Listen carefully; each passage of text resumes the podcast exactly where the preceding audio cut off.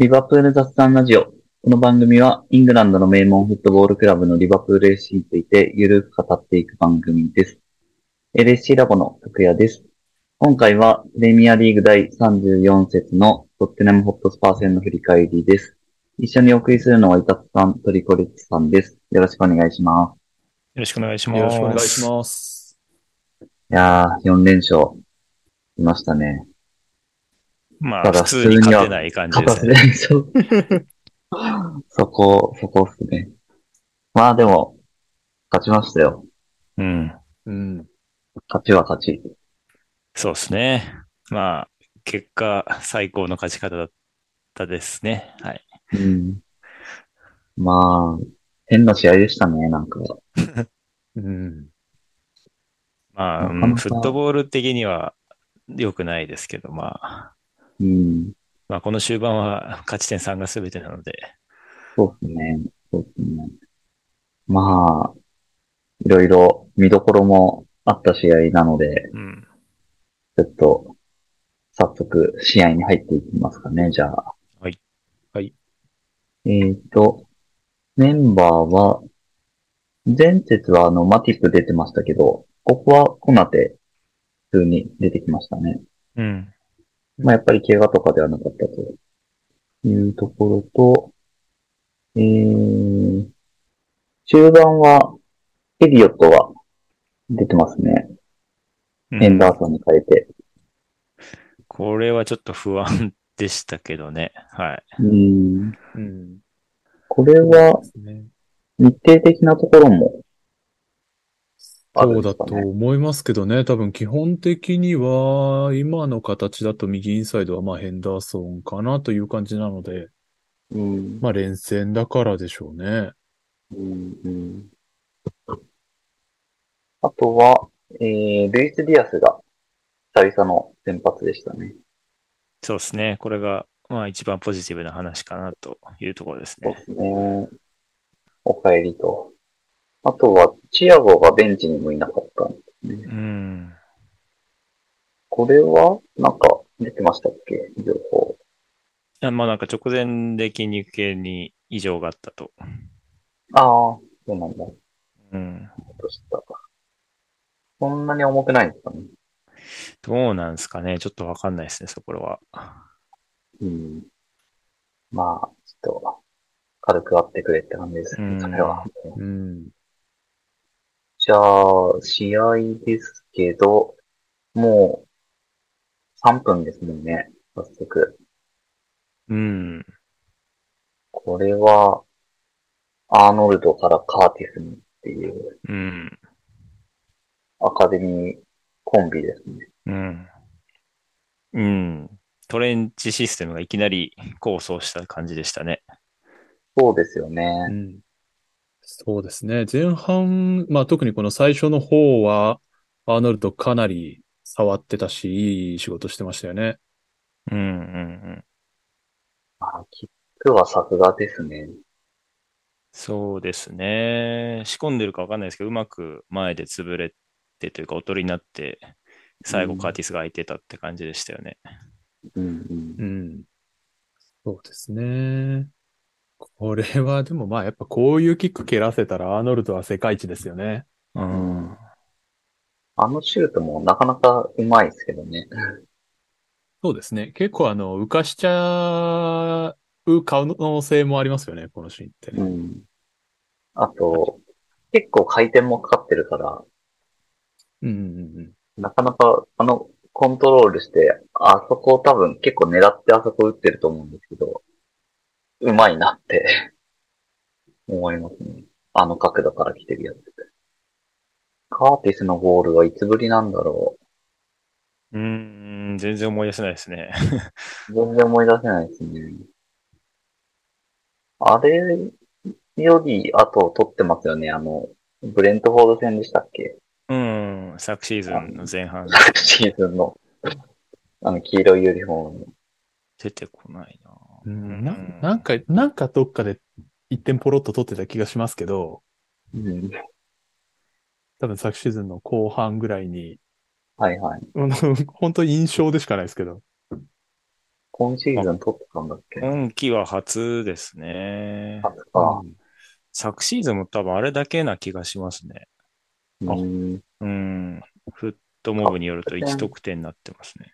はあ、はあはあ、プレミアリーグは、えあ、はいはいー、。うん。カップ戦とか取ってたっけね。微妙っすね。うん。まあ、それくらいってことですね。うん。うん。またそれこそ今シーズンもここまではほとんど試合、まあ正直絡めてないっていう状態の中で、まあここに来てやっぱり出番出て、パフォーマンス上がって点まで来てるからかなり流れいいですよね。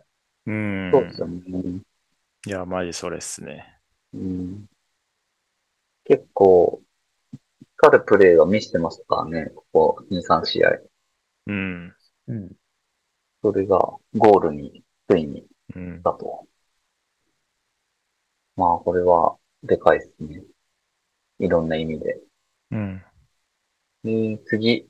もうその後すぐですもんね、5分。これがルイス・ディアスのゴール。これまずガクポがよく追いつきましたよね。うん。ガクポ足速いっすよね、やっぱりね。うん。うん。サラのパスは結構鬼ですもんね、これ。そうそうそう。ほら。そこに真面目に走るガクポっていう。うん。ちゃんとやってますからね。ちゃんとやってる。うんもうちょっと我の強いやつだったらこれ追わないややつですよね、多分。うん、もう穴そうですよね。おい、みたいな。うん。すごい真面目にちゃんと追いかけて、追いついてるからさ。うん。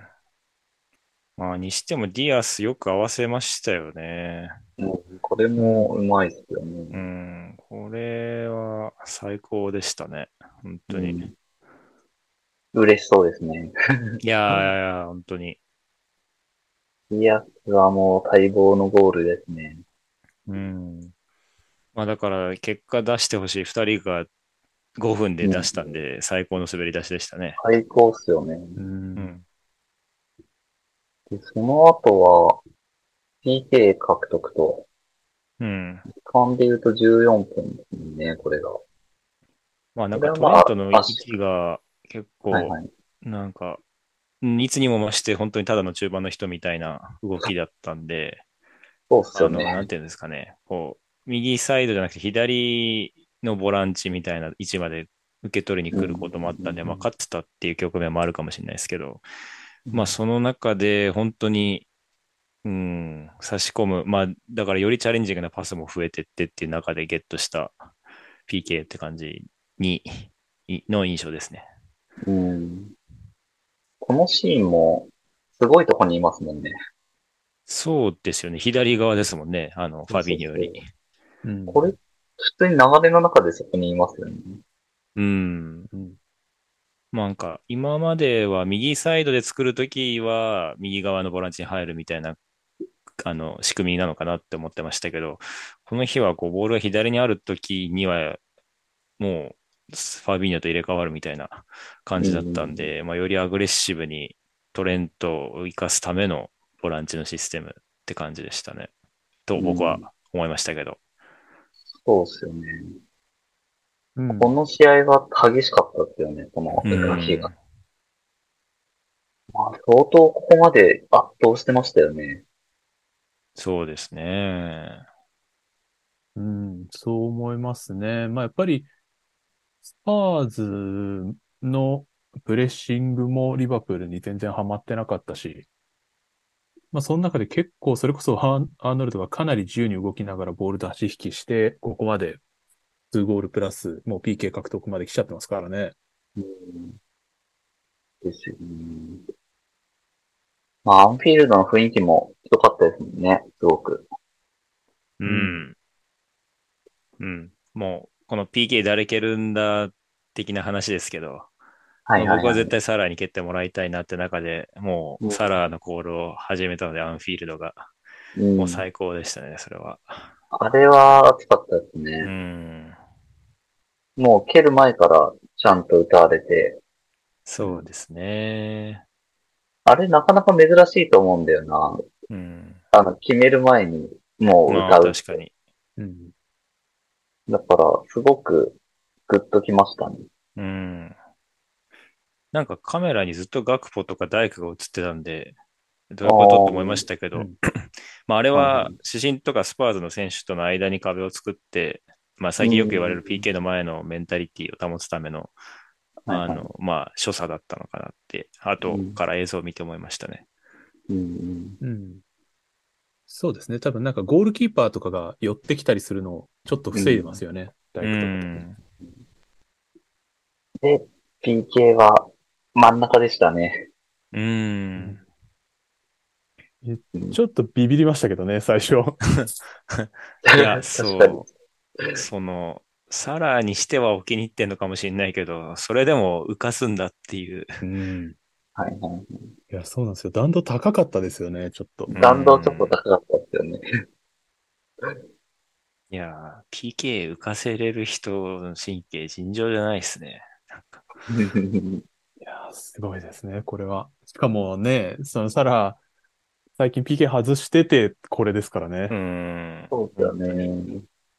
その流れがやっぱあったんで、だいぶこう、見てる方も力入りましたね。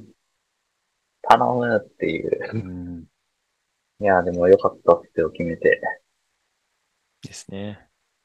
すごいほっとした感じありましたけどね。サラーも、うん。クロップもね、クロップも、なんかジェスチャーしてましたね。胸を撫で下ろしてましたよね、クロップ。確かに。胸をまさに胸を撫で下ろしてました実写化が行われました。物理的にやってましたもんね。うん。あんなに胸を撫で下ろしてる人初めて見ました。うん。まあ、これで3-0ですからね、15う。分で。うんん。いやー、これ、どうなっちゃうんだろうって感じでしたね。いやー、入荷する戦、スパーズにとっては入荷する戦みたいになるかと期待したんですけどね。うん。うん。またね、スパーズのお客さん、ちょっとだけ帰ってますもんね、この時ねああ、ね確かに確かに。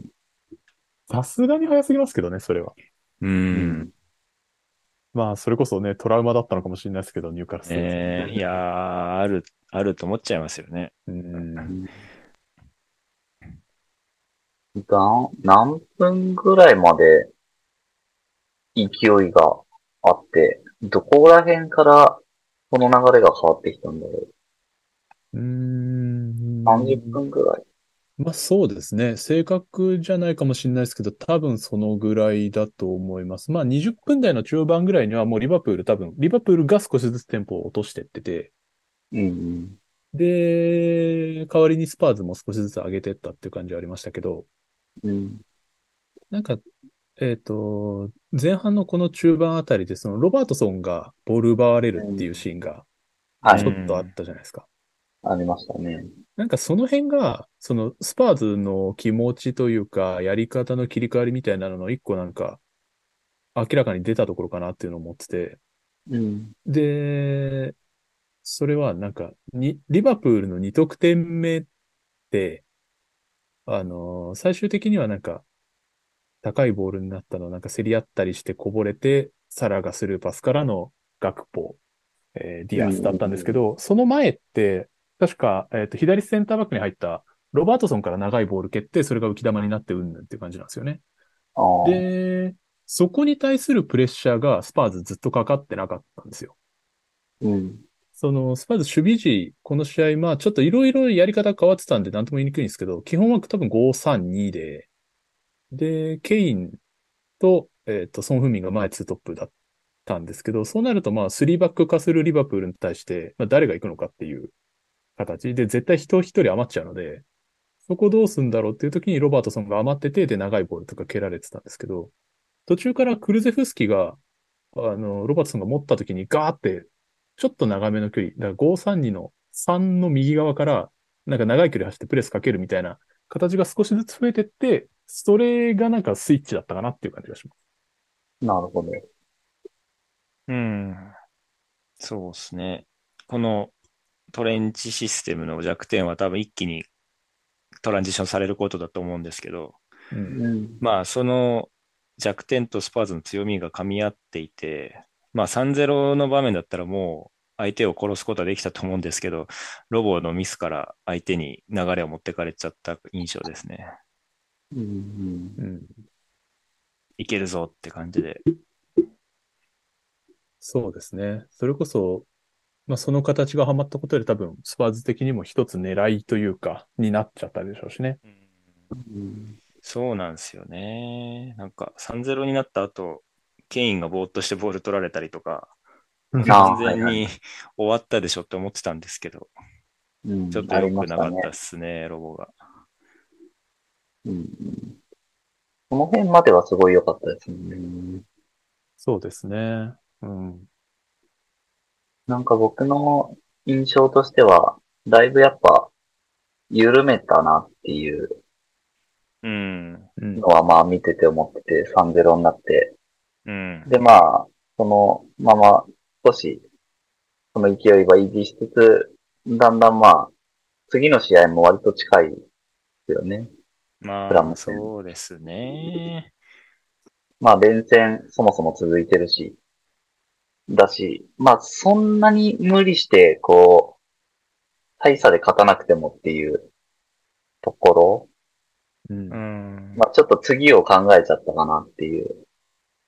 まあ次を考えちゃったかなっていうか考えるのは大事だと思うんですけど、選手は。あの、トータルで全部勝つのことの方が重要なんで。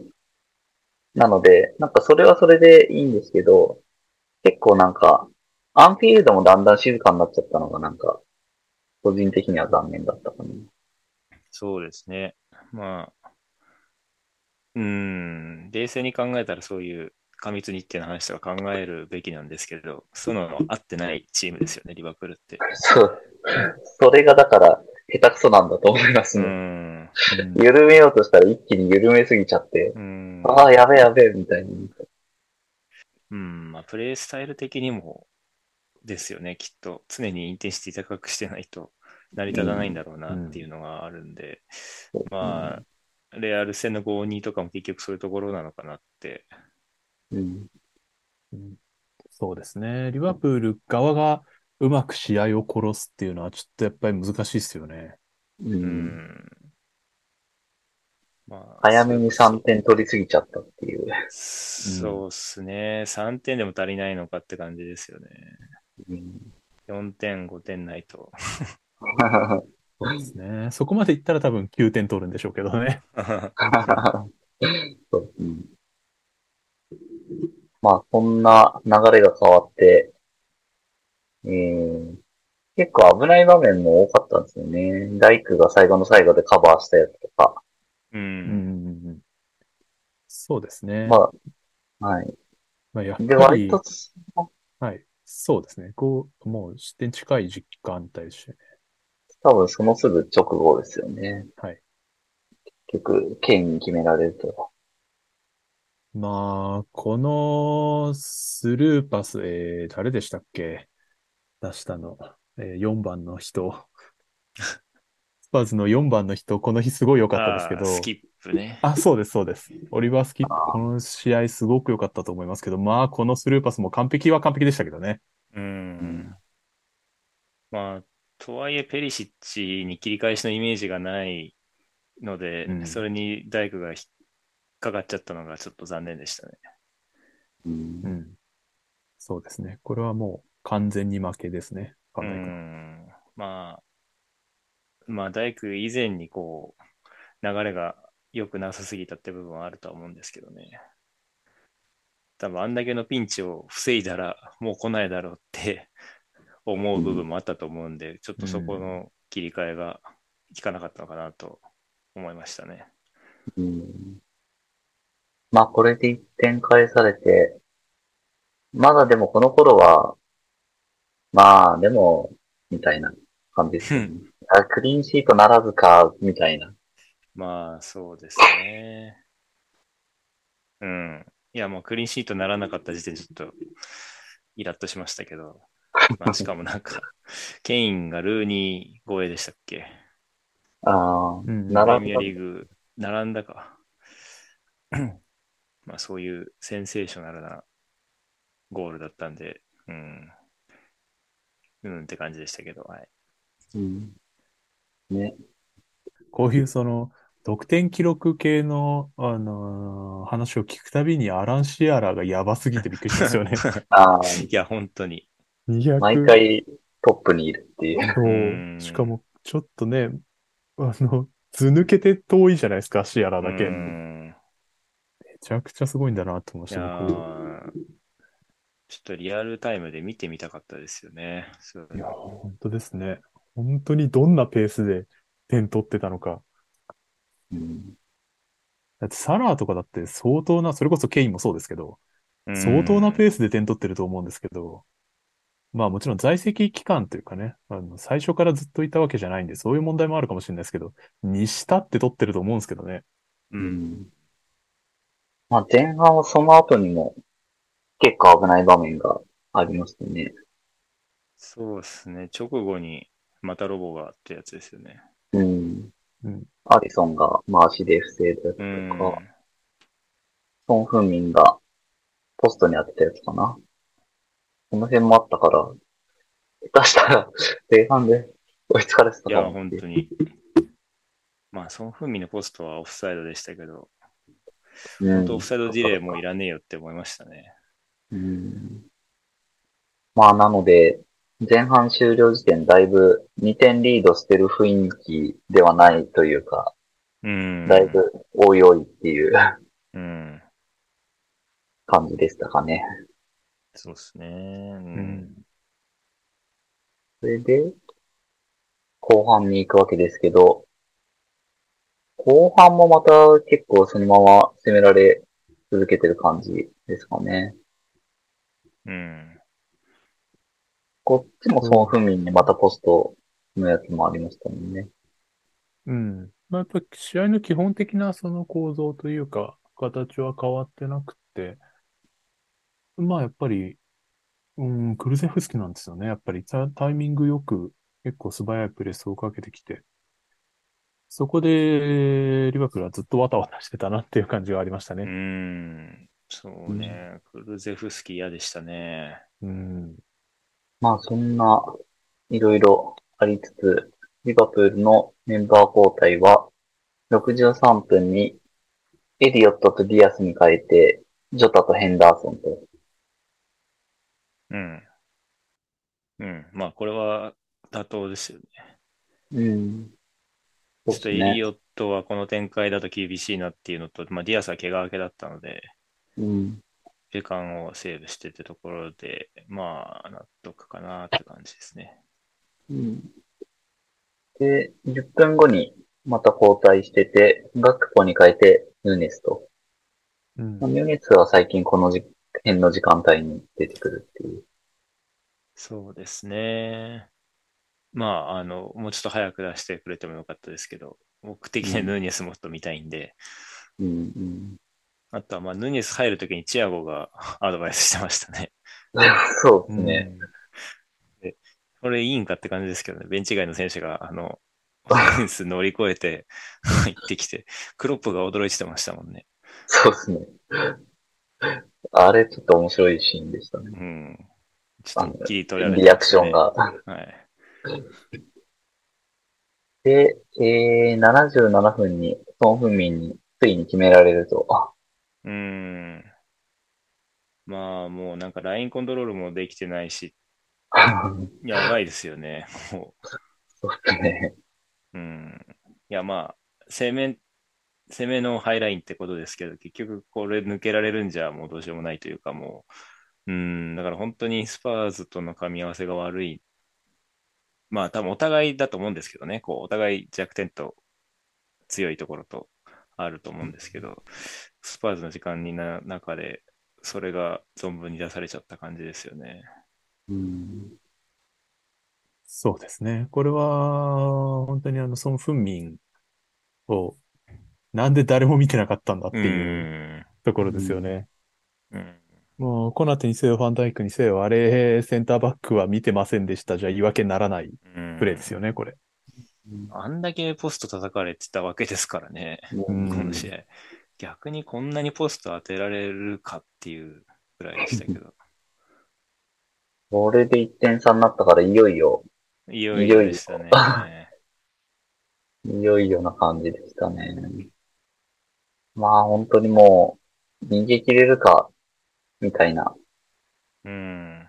正直あんま点取れる雰囲気はなかったと思うんで、そうですね。いやー、うん。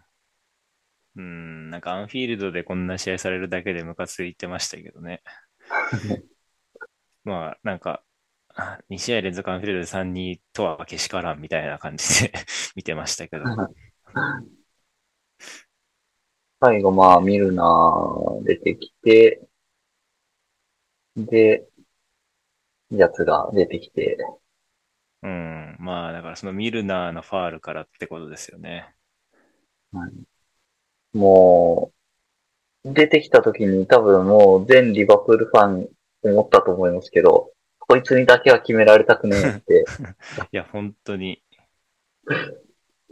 それが起きちゃうわけですからね。全員共通して思ってたのに、うん。もうちょっと愕然としましたね、さすがに。うん。いやもうフラストレーションマックスでしたね。これなんかセットプレーの時にヘンドが、あの、ベン・デイビス出血してるから出てけよみたいなこと言って出したんですよね。はいはいはい。あ、やるじゃんと思ってヘンド。ちうんょっとこの日もヘンドダメでしたけど、一人、セットプレーで一人多いとか最高じゃんと思ったんですけど、うんまあやられちゃいましたね、まさか。しかも、前節もなんかヘンドは、あの すごい、あの、垂れ込みみたいになってますけど、前節もこう、あの、なんだっけ、ヌニエスのマークをこう、指示はい。ししたら、そこが穴になって失点みたいな、なったんで、2試合連続なんですよね、いわば。いわばこのセットプレー前調整 失敗、失敗かどうかわかんないですけど、ちょっともう、しばらくはやんないでいいかなって感じですね。裏面に出た感じ。裏目に出ますね、今、ヘンドのやることは。なんか、かわいそうな話ですね。別に悪いこと何もしてないんですけどね。いや、そうなんですけどね。そうなんですけどね。正しいはずなんだけど。うん。これはまあ、ちょっと、決められ方もなんかふわっとしてるしな。いやーね、良くない時起こるやつですよね。うん。もうほんと、マジかって感じでしたね。うん。でも、その後ですね。うん。もう、これはわけがわからんですね。わけが、うん。そうですね。これは、すごいっすね。うん。いや、まあ、もう、ジョタ最高ですね。ジョッタってすごいっすね。うん。いや、いくら相手のパスミスとはいえ、結構角度ないですからね。うんうん。うん。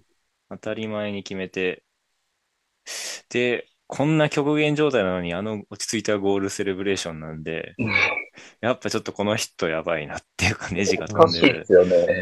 座ってますもんね、だって。そうそうそうそう。やばい。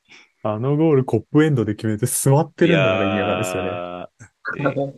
ゲームのコントローラーのうん。真似してね。もうだから周りは興奮してるからもう座ったらヌニエス頭ガシガシするし、コントローラーやってるのにその手をヘンドが掴んじゃうから、カオスでしたね。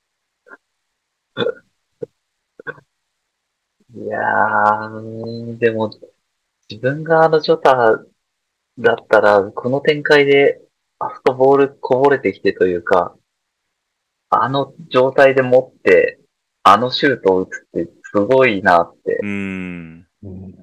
絶対あんな。な冷静に打てないですよね。うん。あの展開。いや、マジ、マジモンの最高ですよ、ジョタは。マジもんの。うんうん。ちょっと、ロボット競ってきましたね、最高具合が。まあ、これはでもあの、奪ったところも、さすがって感じですけどね、抜け目なくて。まあ、そうですね。うん。まあ、パスがうかつだったとはいえ。うん。いやー、最高でしたね。まあ一、回もう突き落とされただけに、そうですね。だから地獄から天国ですよね、本当に。まさに。うん。なんか、FA カップの決勝戦もそうでしたけど、PK 戦ジョタが急に勝ちそうだったのに、突然、突然負けたら、外したら負けみたいになった時ありましたけど、うん本当にジョタはなんか、天国から地獄へって感じですね。地獄から天国か、この場合。いやーすごい試合でしたね。まあもう結果、うん、まあ、リシャルリソンがぬかになったという意味では最高の展開ですね。うん。ぬかになってくれましたね。そうそうそう。あリシャルリソンに我々がぬかにされたと屈辱を感じてたんですけど、もうリシャルリソンがぬかになったので、よかったですね。うんうん。うんちなみにリシャルリソンがゴール決めてからジョタのゴールまで99秒だったらしいですね。おー、えーなるほど。僕らがぬかだった時間は99秒だけだったという。なるほど。ありがたや。ジョタ、様々っすね。あれがね、気持ちはわかりますけど、まだ同点ですからね、スパーズ。いや、そうそうそう。そう。僕はあれがね、やっぱね、うんちょっとターニングポイントになってると思う。ああ、うんそうね。いや、もう僕的にはストライカーなのにあんな自分が触ってるか触ってないかみたいなゴールで喜びすぎだろって いうのもあるし、まあでもそれでも1点は1点なんで悔しいってのはありましたけど、うん。まあでも、あれは、ん。あの流れでいけば、もうボール取ってすぐ再開して、もう1点っていう、あの流れ、もう1点取られそうだったじゃないですか、数分あれば。うんねえねえリねえリバプール的には。うんだからその方が絶対嫌なんで。ああ、同点ですからね、まだあれ。そう。コーク君もツイートしてましたけど、コンテだったらブチ切れてるぞって。ああ、なるほど。うん。そうそうそう。うんそういうことするからこうなるっていう。うん。いや、本当アンフィールドはなんか、自社仏閣みたいな感じっすね。こう、あの、なん、なんていうんだ、こう、罰当たりなことをしちゃいけないみたいな。うん、そうそうそう。見てるぞと。そう、ジャカも含め。若干もそうですね。うん。まあ、前半のリバプールもね、緩めすぎるとこうそうとなん。ですよね。そうだ、うんそうだわ。自社だわ。なるほどな。ちょっと違ったことやると、結果にこうなんか、うん。ダイレクトに響いてくるっていう。パワースポットだったんですね。はい。まあ、それで言うと意味のわからん判定ばっかしてきた審判たちにはちょっと罰が当たってほしいですけどね。そうですね。うん。時間差で起きるんじゃないですか。うん。まあちょっとスキップ、前半の話になりますけど、ディアスの足踏んでたのは大丈夫なんじゃないかって僕はすごい思いますし、あれ相当危なかったですね。危ないっすよね。めちゃくちゃ痛いですよ、あれ絶ま対た。長期離脱かと思っちゃいました。で、ジョタがスキップの頭を蹴ったシーンうをん。暫定監督のメイソンはめっちゃ言ってるみたいですけど、いうん。や、そもそもスキップいねえからって感じですよね。そうですね。まあ、ジョタのも正直、デッドかなって、うん。だとすると、最後のやつもいねえからになっちゃうっていう。まあ、まあでも、そしたら3人試合が全然違うですよね。もうそう。まあ、いろいろその辺もありましたね。うん。いや、まあなんか、本当うん、どんぶりっすよね、プレミアの審判ってね。多う分、ん。スキップ退場にさせなかったから、ジョタも退場にしないんだと思いますけど。うんうんじゃあ、マン・オブ・ザ・マッチいきますか。はい。じゃあ、トリコさんからお願いします。えー、カーティス・ジョーンズです。お、この。日のカーティスはマジで素晴らしかったと思いますね。うん。あの、まあもちろんゴールもそうなんですけど、まあ、あの、前もちょっと話しましたけど、このトレンチシステムの中で、左サイド幅取り役はカーティスなんですよね、なんだかんだで。う。うんん。それを結構その斜めに降りながら受けて、で、ロボとか、左ウィング、まあこの試合ディアスでしたけど、とかと絡まなきゃいけなかったり、あるいはカウンターのシーンでは結構長い距離戻らなきゃいけなかったり、あのーなんだ、結構危ないのをカットしたシーンもありましたよね。なんだっけ、80分過ぎぐらいだったかな。うんうんうんありましたね。うん。なんか逆サイドからこぼれてきたみたいなボールをうまくカットしたシーンとかもありましたし、すごくなんか献身的で素晴らしかったですし、うんあの、この日は本当によく頑張ってたなと思いましたね。うん。なんかすごいプレスに行ってるシーンもありましたもんね。うん、うんそうそうそうう、んそうですね。なんか最前線まで追っかけたりとかもしてたし、なんか、あ、そんな、そんな感じだったっけと思いましたけど、確かに。なんか、すごくいい、意外、いい、いい意外さでした。うん。その幅取るっていうのは、こう、ボランチがプレーエリアを確保する意味で必要なんですか？それとも、こう、サッカーする上では幅を取るのは大前提っていう意味なんですか？うん、まあ確かにダブルボランチがうん。中央寄りになるっていうのが前提にはあるでしょうね、多分。うんうんうんうん。その二人が中にいるから、まあ、確かに。そうですね。それでやっぱどうしても外側が空いてくるので、あとパスコースは外側にどっかで作らないといけないっていうことで多分カーティスが外出るのかなと思います。確かに。ダブルボランチでインサイドハーフの位置にいられてもちょっと狭いですもんね。そうですね。そうそうそれでもう相手も守りやすくなっちゃうっていうのがあるかなとうん思いますね。うんありがとうございます。じゃあ、イタツさんはどうでしょう？あ僕は、あの、ジョタ様ですね。はい。うん今シーズンのテーマはぬかなので、それを相手になすりつけてくれたのがもう、それがこの試合の全てな気がするので、まあそのトレンチシステム、ぜひとかはものすごい語りたい部分はありますけれども、うんまあでも結局、結果残したよっていうことにしてくれたのはジョタだと思うので、はい。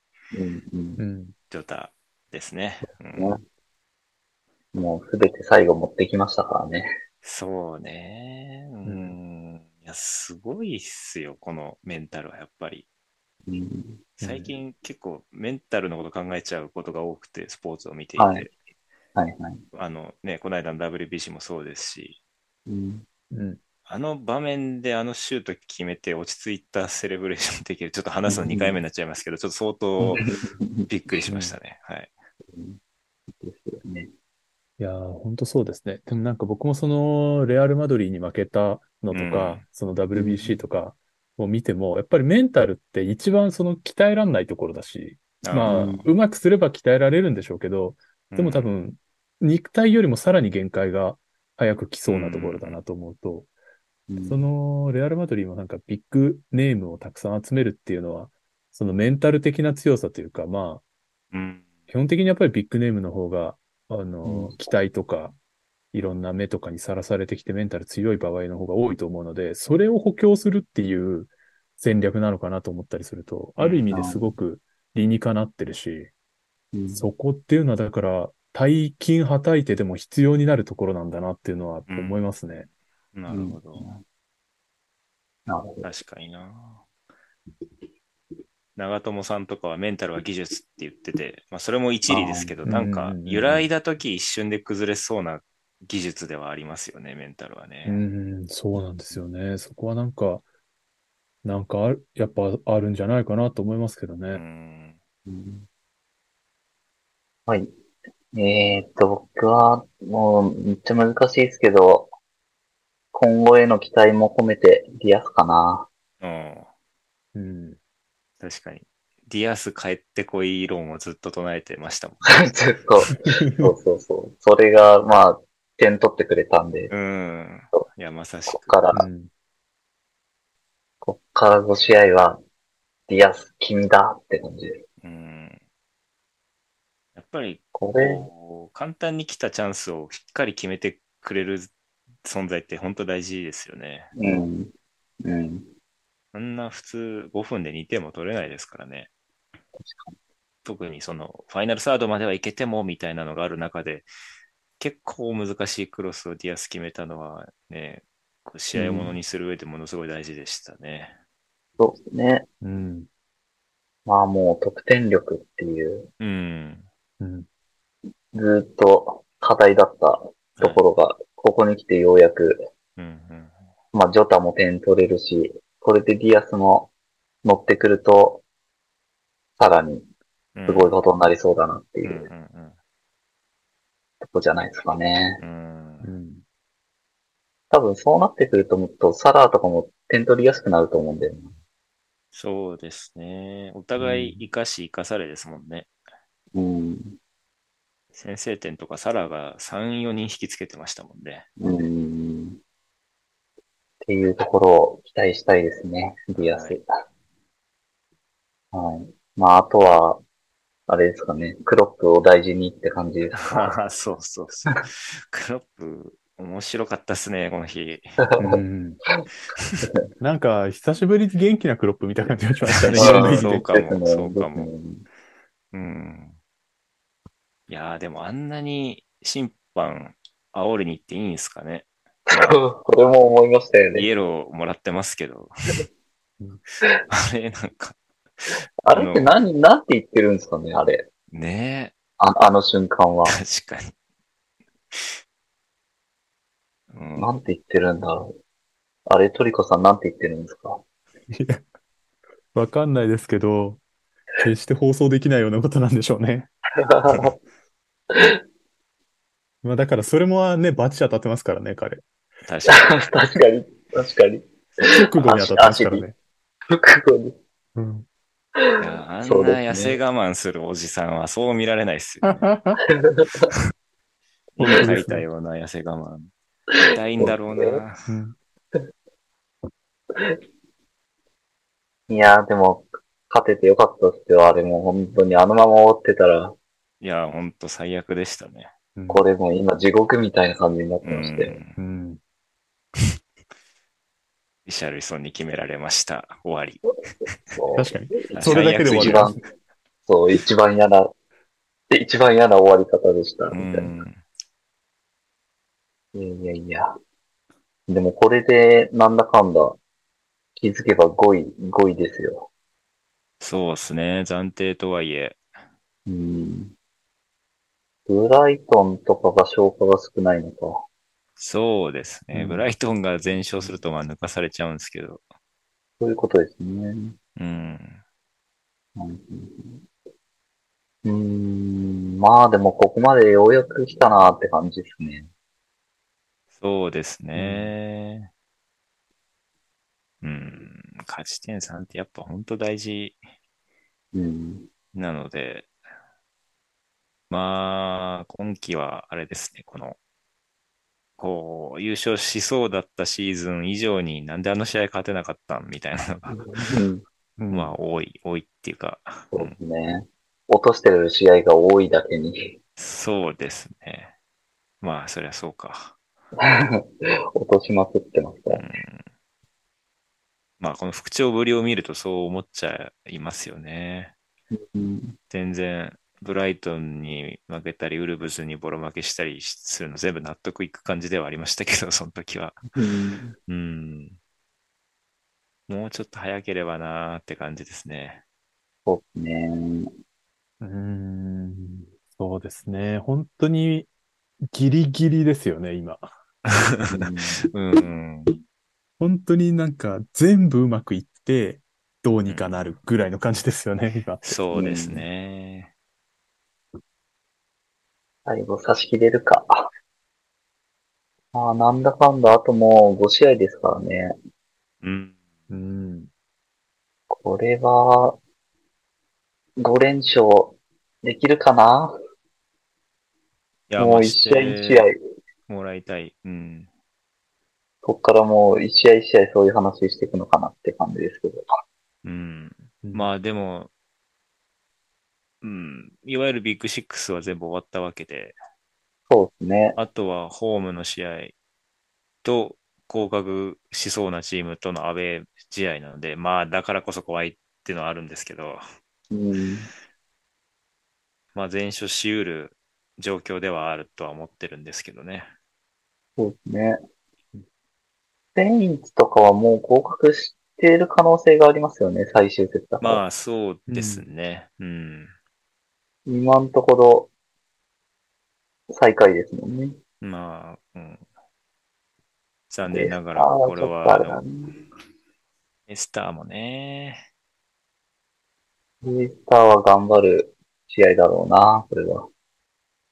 まあでも、今、だいぶ勢いがあるから、まあ大事なのは変に緩めないってことじゃないですか。そうなんですよね。勢いをうん、突っ走るしかないっすよ、も突っ走るしかないって分かったと思うんで、うん。うん。そうしようって感じですね。う。うん。まあでも、メンバー的には、フィルミーノも、もうすぐ帰ってこれるんでしたっけ？のはずですよね。3、4試合したんで、うん欠場は。うん。ボビーのラストダンスもな、ねちょっと、目に焼き付けないと、え。う。うんん。その辺も含めて、シーズン残り楽しみですね。はい。もう今月で終わりですからね、今シーズン。いやー、本当ですね。なんというだかんというか、まあ、始まったことのことを思うと、すごい前のような気もしますけど。すごい前ですよね。だって、始まるの早いですからね。うん。確かに、その8月の頭ですもんね。うん。あっという間ですよ。いろいろありましたね。うん。いうやんいや。今期はちょっといろいろありすぎたんじゃないですか？そうですね。うん。じゃあまあ、もうね、一試合一試合ってことで、はい。残り目指せ5連勝とうんいうところで。うんはい。まあ、とりあえずスパーズ戦勝って4連勝。はい。よくここまで来たと。おめでとうございました。はい。緩めずにそうですね行き。ましょうとうん。いうところですね。はい。では、えー、感想などは、ハッシュタグ、リバプール雑談ラジオをつけてツイートしてもらえると嬉しいです。この番組は、リバプールを日本一応援するのが楽しい欧州サッカークラブにというミッションで運営している LSC ラボがお送りしました。それでは、また次回。